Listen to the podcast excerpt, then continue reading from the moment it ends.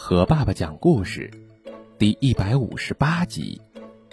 玻璃不见了。冬天到了，北风呼呼的刮着。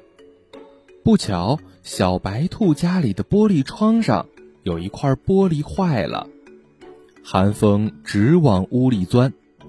妈妈不在家，怎么办呢？小白兔冻得瑟瑟发抖。小白兔想：“我已经长大了，不能什么事儿都靠妈妈呀，我得想个办法把风挡住。”小白兔想啊想，想啊想，终于想到了一个好办法。他看到河面上的冰跟玻璃一样是透明的呢，我正好可以做窗户吗？对，说干就干，小白兔。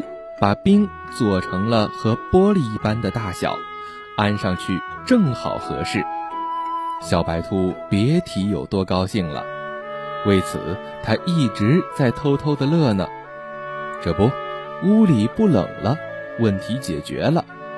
小白兔想，谁都知道我小白兔是聪明的，它每天都要高兴的围着这块玻璃窗唱歌跳舞。春天来了，温暖的春风吹醒了大地，太阳出来了，小河解冻了。这不，小白兔家的玻璃不见了。我的玻璃呢？我的玻璃去哪儿了？小白兔伤心的大哭起来。小白兔的哭声惊动了妈妈，知道了原委。妈妈笑着告诉小白兔。孩子啊，你的玻璃是冰，到了春天，因为天气温暖，它就化了，化成了水，没什么好担心的。